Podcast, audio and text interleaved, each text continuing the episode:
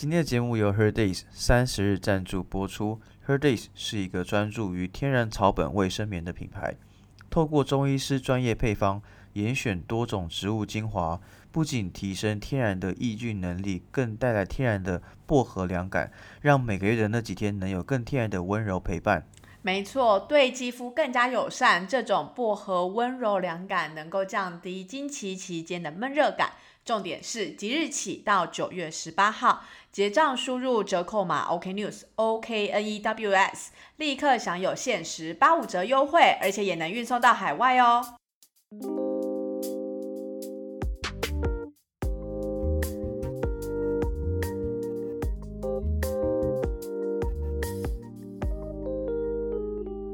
欢迎来到 OK News，我是 Jake，我是 Amy。我们在这里分享我们看到的欧洲点点滴滴。看腻了美中角力和菲兰奇绿吗？那就来听听欧洲的声音吧。好的，我们今天听欧洲的声音，有没有什么要更新啊？跟大家更新一下，Amy 刚度假回来。对，没错，而且其实，在度假前，我有件事想要还没跟你讲，就是其实我有跟朋友一起去那个，反正就卢森堡的那个有一个停车场，就是它就会改变成一个像游乐园这样，然后会有云霄飞车啊什么之类的在市中心啊。那主要的作用呢，就是说哦，就是夏天来，然后希望就是增加一些就是趣味这样，所以大家就是它是一个限限定期间限定啊，就是大概只有我记得好像是六个六六个礼拜八个礼拜左右，反正就短短时间。呃，期间限定的游乐设施。OK OK。对，然后呢，反正我就被我朋友拖去坐那个云霄飞车。那你也知道，就是我就本身就是怕快又怕高，所以那种云霄飞车我就是超级无敌害怕，怕到就是呢，我坐上去然后尖叫到不行，叫到就是我朋友就说好了好了，已经下来了，不要再叫了。然后殊不知隔天我就觉得奇怪，喉咙有点就是干干的这样，我想多喝水，对，应该就还好。就礼拜一，我一上班，我发不出声音来，完全发不出声音，是那种你讲话然后声音就很像唐老鸭那种声音，就是。然后我礼拜一立马把所有的会议全部都赶快移掉，然后移到礼拜四、礼拜五什么之类，这是在我休假前的时候发生的事情。然后休假期间的时候，反正我就跟朋友去意大利，我们就从米兰，然后到。威尼斯、佛罗伦斯，然后到罗马，然后再回到，就是再考回去，回到米兰，然后中间途经过比萨斜塔跟那个 Genoa，就是一个就是海海港城市这样。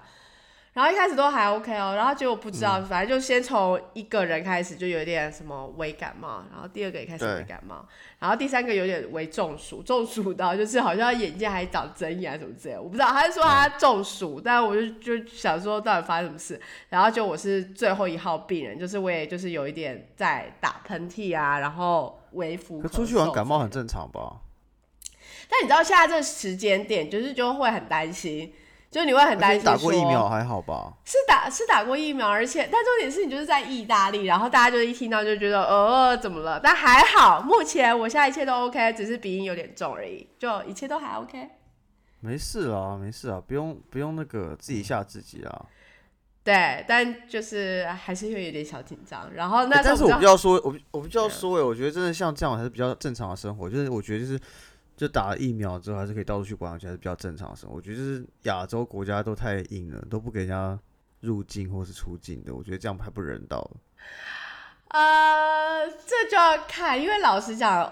呃，尤其卢森堡啦，就是疫苗的那个施打率是真的蛮高的。然后甚至他们之前也在讨论，就是说要给十八岁以下的童那个那叫什么孩童也要开始打疫苗什么之类，他们就是有这个讨论。所以其实老实讲，我大概是七月那时候打的嘛，所以。那个普及率比较高，所以相对来讲也比较有可能去实行这样一个政策。就例如说，你有那个就叫什么 Green Pass 的概念，然后你要去博物馆啊，你要去哪里啊，或者说你要登机，你就是要秀那个打过疫苗的这个证明，或者是说你曾经得过呃 COVID，然后你复原，然后复原过一段时间，然后你有就是阴性的那个测试的证明等等之类的，那这样子就也可以。所以其实我觉得现在旅游啊，就是。呃，一些知名景点，例如说罗马竞技场，好了，你会发觉就是人是多的，可是没有像想象中的那么多。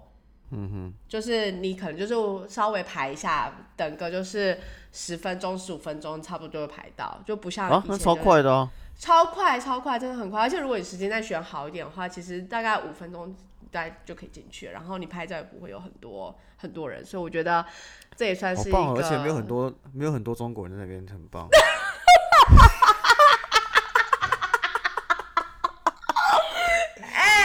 哎、哎、因为我之前去了超多大妈的，我没有要直说这个，结果没想到就说，但真的我同意这件事。我之前去罗马竞技场都是大妈，然后说哎、过来过来，来这拍照拍照。而且就很多旅游团或什么之类的、啊，然后、啊嗯，但我但你可以发现，就是那些景点啊，他们就出现三种文字，一个就是英文嘛，然后意大利文，第三个没没办法，因为这是很大的观光基数啊你。就可以知道游客，对啊对啊，你就可以知道就是他就是中国游客的力量跟影响力。但我必须要说，我问你一个问题，嗯其实，在疫苗普及之前，欧洲就没有什么在禁飞的啊、就没有很严格禁飞啊，对吧？呃，对，老实讲，对啊，所以那你相信台湾如果普及率，然后算不用到八成、七成就好，台湾就开放边境吗？我不信啊，我不信他们敢了，我觉得边境跟我觉得到九成都不敢了。毕竟你就是他们是从就是原本确诊都是几万，然后变到几千，他们当然就觉得这是大幅度的、大幅度的一个进步嘛。可是对台湾而言都是个位数，所以如果今天相相反过来是从个位数变到十位数、百位数，那当然紧张程度会不一样。算了，没事，不要讨论这话题，越讨越伤心。呃，好，那你还有什么要更新的吗？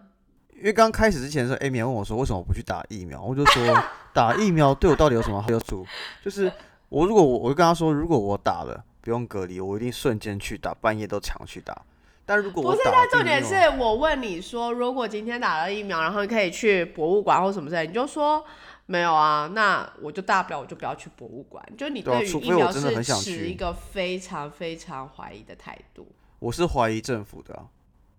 OK，我是持我是比较追求追随阴谋论的，我比较不相信政府。好，因为我会觉得是个未爆弹到我体内，就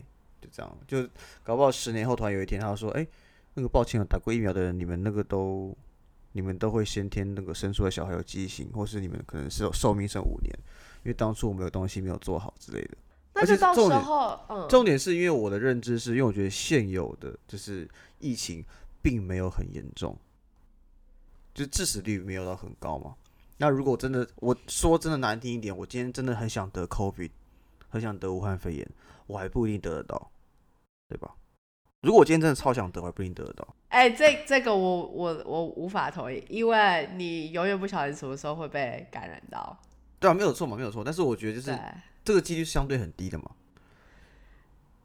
好，我们你还有什么想要想要更新就？我们我们我们有所所谓的系统性风险跟非系统性风险嘛，一个是可控风险，一个是不可控风险。那我觉得现在的话，疫情是可控风险，大概知道你得的几率多多大，然后你去哪里，可能那里已经爆发，那你就不要去之类的。那当然你会说啊，可是有些是突然爆发，你不知道，那是超级微小的几率。但是另外一边是打疫苗之后，你是的确降低一部分风险，降低那个非常小的风险，但是带来的是一个你看不到的风险，未知的风险。所以以一个风险管理的角度来讲的话，我是比较不相信的。OK，但是那只是我个人，我我我并不是鼓励大家不打，我还是希望大家去打，因为大家越多人打，这个地球越安全。你这个人真的是 好，因为其实当初会鼓励大家去打，其实就是希望一那个，假如你今天真的不幸你得到了好了，但是你的症状你不会严重下去嘛？他不是说你就因此就不会得到，而是你不会我懂，我懂，我懂。那这对这我可以接受，我我愿意承担那个风险了。OK，好的，好，对，好那我觉得哦，开始之前我觉得还是要再更新一次，我觉得大家不知道有没有注意到，就最近最近几集新闻之外的剪接品质，不知道大家有没有觉得有提升？如果大家觉得有提升或是降低，可以跟我们说。大概最近两三集的，因为最近，嗯、最近要很感谢我的好朋友，那他帮我们协助，就是嗯、做一些主题式的剪辑，因为刚好最近比较工作转换的空档，处于度假模式当中，那也非常感谢他热心帮忙这样子。而且他超级有效率的，他超好效率啊，为什么他剪超好的？我对，会觉得它超有效率我像个喜憨。儿一样。所以我们的主题都会非常迅速，就是剪完，然后可以开始做就是 pose 那些的准备。非常感谢。对，非常感谢他。那你还有什么更新的吗？因为我们这我们今天这一集光前面废话超久，但是我们还是可以继续废话。因为我发现其实大家，我发现是因为很多人跟我们 feedback，跟我 feedback，不然我们跟你 feedback，就是大家没有那么想要认真听新闻，大家觉得其实我们废话可以讲多一点，没关系。我以为我们定位不是以废话为主，哎，但是我倒是有件事情是要更新，是说上一次我们的那一集就是在那个卡关的，在讲人生卡关这个东西啊，意外出乎意料，就是觉得得到的回复都还不错。然后，但我有个朋友蛮有趣的，他很好笑，他就说他听完以后，他就默默跟我说，其实不瞒你说，就是卡缪尔的那个异乡人啊，他的书柜里也有一本，但是呢，他看完以后他没什么想法，他觉得说。这不就是一个很平淡口吻说的故事吗？为什么可以红成这样？然后他就说他这是脑袋很空洞啊！我就说别担心，因为本人我连看都没看过，所以那都是 Jack 推荐的。Jack 可能脑袋比较不空洞，这样都可以看到很多文字之外事。也可能是我看了别人心得在那边装逼，也有可能。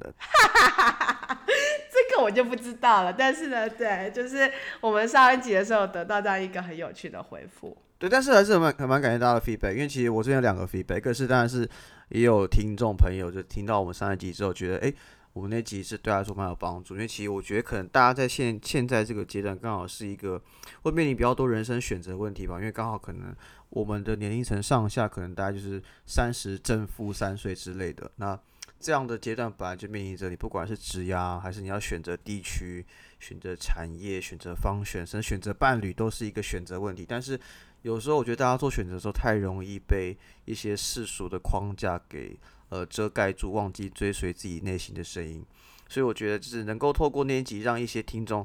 呃或是朋友有一些呃感想，不一样的想法，或许有被慰藉到，不管是正面或负面，至少至少有个人就觉得啊，原来是大家都有遇到这个问题，那我觉得至少有一个陪伴，我觉得是蛮开心的。然后另外一个更新的事情是，嗯，这这一两周已经不是不止一两次了。其实有很多朋友跟我说过了，他们非常惊讶，我可以把这件事情做超过一年。他们说，Jake，此生我没看过你做这件事情超过呃一年或是半年这么久的，所以我们非常欣慰。所以我这边要感谢 Amy。少在那边，我一直跟我身边周到朋友都说，我觉得哦，OK 哦，考报应该就快结束了吧，我们应该录不到再下再再再几集下去。但是我也是蛮压抑，竟然可以录到现在。但是我们现在，嗯，你说，那你说，我要说的是，我们现在已经节目快要那个，嗯，那快没有主题，对，快没有主题了。我们已经把所有的库存都已经快要用完了。如果你们有什么新的想法，欢迎私信我们，不然可能再过几天，我们就可能会突然说我们中断连载，因为想不出新的主题了。因为我们现在就是呃脑袋比较空洞，没有什么想法。好，好啦，我觉得我们今天已经那个扯太多了。啊，对，再祝大家中秋节快乐，应该快中秋节的哦，这一周就对了。对对对好，这很重要。OK，祝大家中秋节快乐，身体健康。真的是下礼拜二。好，我们刚刚讲了很多跟疫情有关系的东西，那我们今天先讲第一个新闻，其实跟疫情有关系，是英国它本来要推的一个疫苗护照，目前的话这个计划要宣布终止。对，其实呢，这个疫苗护照的概念就是说，例如说你要参加大型活动啊，或者说夜店，他们如果他们想要开放的话，就是说，如果只你只要有就是打过疫苗，你秀出这个绿色护照，就是他们所谓的疫苗护照的话，那其实呃，你就可以就是参加这个活动。他们想要尽量就用一些措施跟政策，让越多的活动能够正常化，能够恢复到就是 COVID 之前的一个步调。但是呢，就是他们原本是预计说在这个月底，也就是九月底的时候就要颁布这样的一个政策嘛，但是呢，就是有一些反对党或是一些呃比较保守派的，他们就一直觉得说这是一个非常违反，就是呃公民自由，对，违反公民自由，然后违反就是企业发展的一个一个政策。他们觉得说，就是为什么一定要有这个就是。疫苗护照，你才可以让人民做这些事情。那英国当时候会想要推出这个，其实有很大一个原因是希望他们要增加就是疫苗施打的那个普及率，因为目前大概是六十五 percent 的人打过。可是呢，如果以年轻人的族群来看的话呢，就是可能很多像 Jack 这样的一个想法的人，就是年轻人他们就是对，就是不打，他们死不打。所以呢，就是英国政府他们就想要用这样的一个政策来吸引，就是如果你要参加这个大型活动，音乐季啊，或者说夜店啊什么之类的，那你有这个东西，你就可以，你就可以参加，你就可以进入这个场地。主要是因为他们之前也看到，就是意大利跟法国他们在呃七八月的时候用这样的一个手法，就发现呃疫苗的施打普及的确有大幅的提升，然后感染数量的确有明显的下降，所以英国也想要照呃照本宣科，学着他们的方式，用这样的呃疫苗护照方式来增加呃国民的疫苗普及率。但是刚刚有提到嘛，就其实是保守党啊，跟一些就是。呃，本土派的就说啊，这样违反商业发展啊，违反公民权益啊。但是其实这个呃计划除了受到他们抨击之外，还受到很多的夜店业者或是娱乐产业的人抨击。因为主要是说现在其实他们的活动还是正常举行的，但如果呃他们认为说如果推行疫苗护照的话，反而会让比如说参加人大幅减少，因为如果是打人没有办法。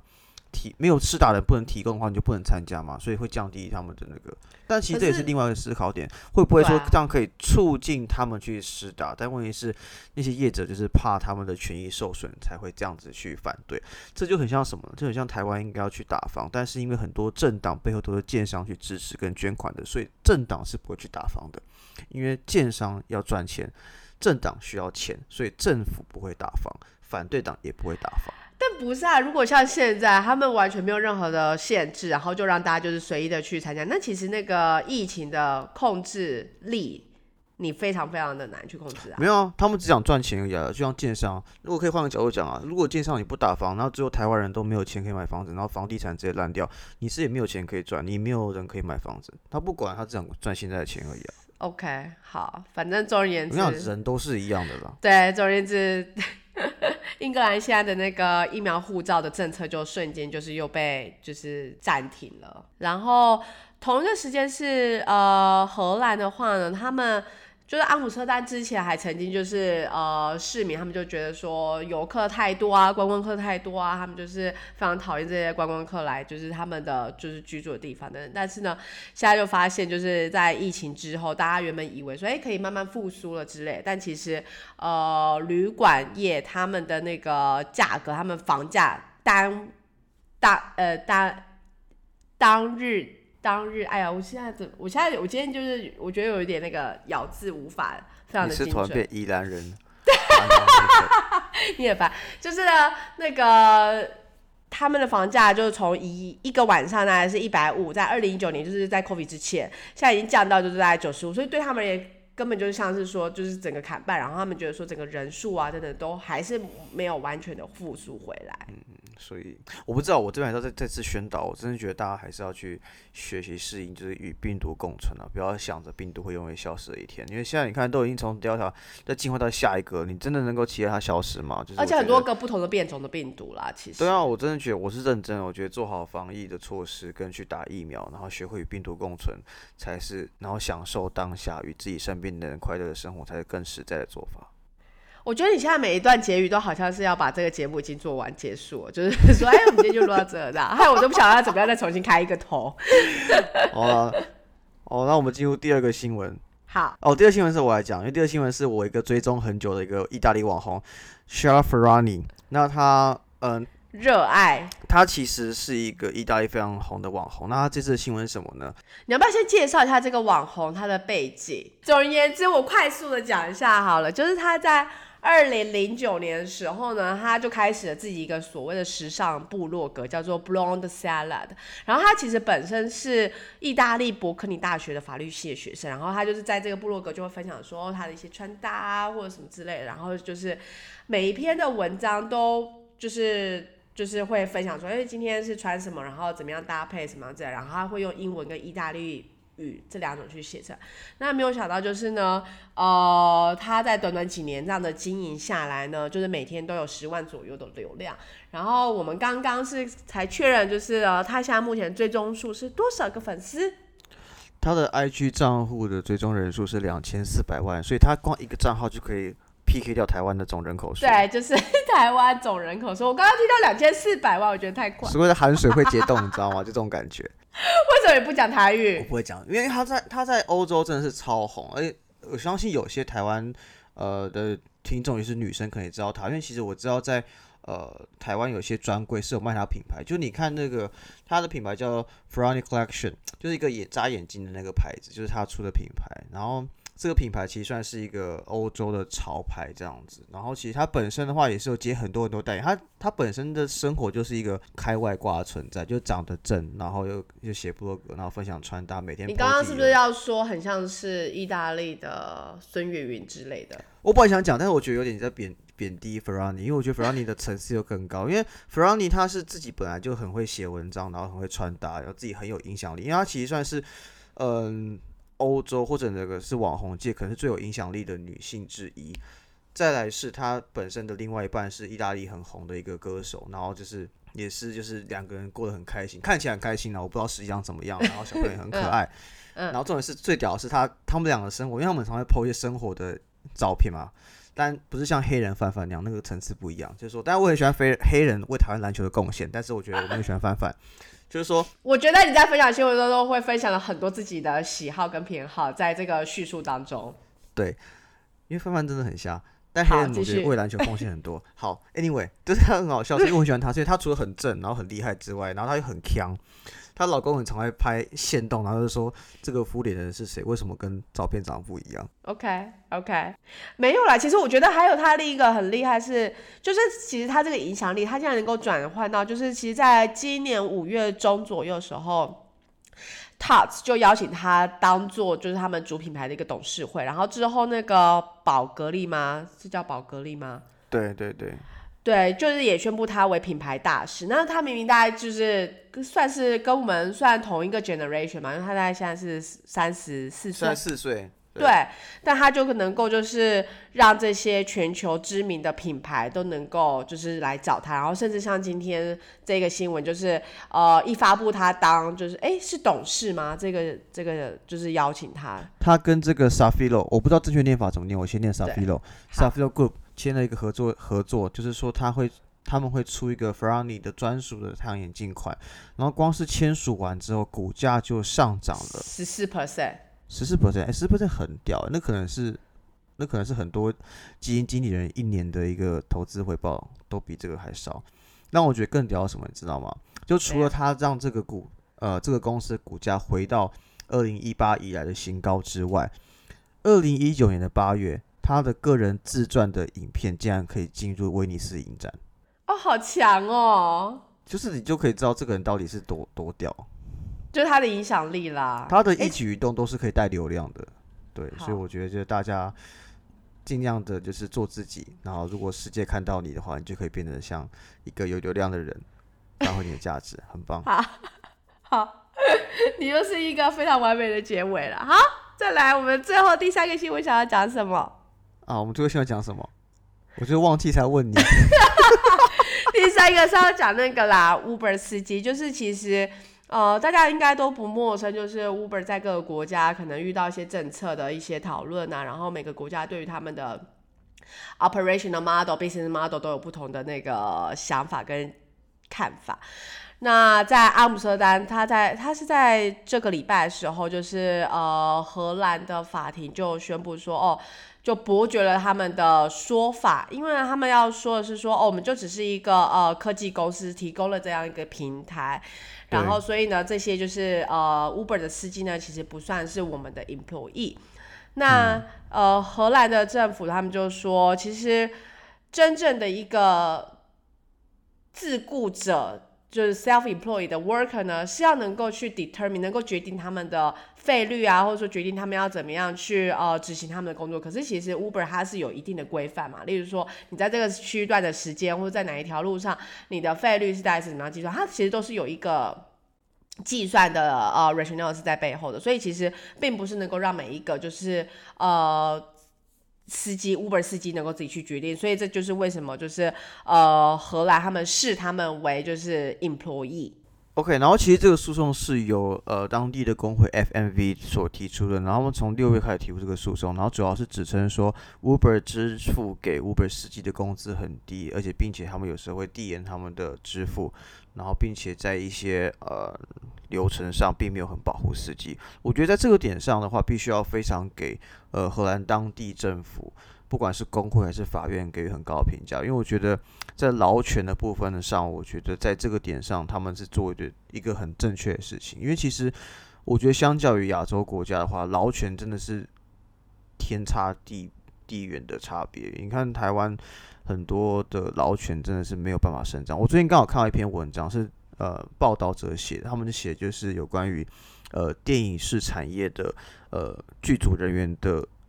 的劳权问题，因为他们很，我我到时候再附这个文章给大家看，会非常值得看，因为我相信大家身边都会有做影视产业的朋友，不管是剧组啊，还是制片呢，还是导演，还是演员，他们其实都会签，他们签的合约都是非常，就比如说固定性，比如四万好了，但他们工时其实是超混乱的，然后甚至我看到其中有一段是很，我觉得蛮心疼，就是他们他们有一个忘记是哪个导演就说，他说。他是到别国家拍片之后才知道，原来杀青完之后是可以继续拍别的片的，因为拍片的过程中没有那么累。在台湾的话，是拍片完杀青完一定要睡一整，一定要睡一个礼拜，因为真的过程太累，太累了，那个辛太辛苦了。对，因为我的确我认识蛮多做这个产业的朋友，然后我也知道他们真的是。我觉得他们的付出跟他们薪资是完全不对等，而但是在劳权的呃权益保障上，他们是几乎没有任何保障的。所以我觉得在这个点上，大家一定要多多支持劳权，因为大家大家想一件事情，就是今天你不支持他的劳权，明天你被劳权吞噬就是你，就跟当初几年前华航华航空服员跟技师去抗议那些都是一样事情啊。因为其实，在亚洲国家，我觉得真的劳权大家都不懂去争取，那就会让资方压榨我们。所以其实这个新闻就是他有提到，就是说，呃，把就是带出这个诉讼的这个 FNV 这一个工会啊，其实这算是他们第二起就是成功的案例，因为他们之前就是也针对就是呃有一个是食物配送平台叫 Deliveroo，就是他们也针对他们就是提出来这个诉讼，然后当时候就是也有成功的就是呃。告诉就是荷兰的法庭，就是说，哎，他们其实是有点 underpay 他们的这些嗯配送的人员，然后以及就是他们没有给他应该要有的福利等等之类，所以 Uber 算是就是第二起，就是他们成功的就是说服了法庭，荷兰法庭做出这样的一个判决，这样子。我觉得法庭的判决不错，然后我觉得他们的工会有伸张权益也很不错，但是你去看他仔细看他的罚款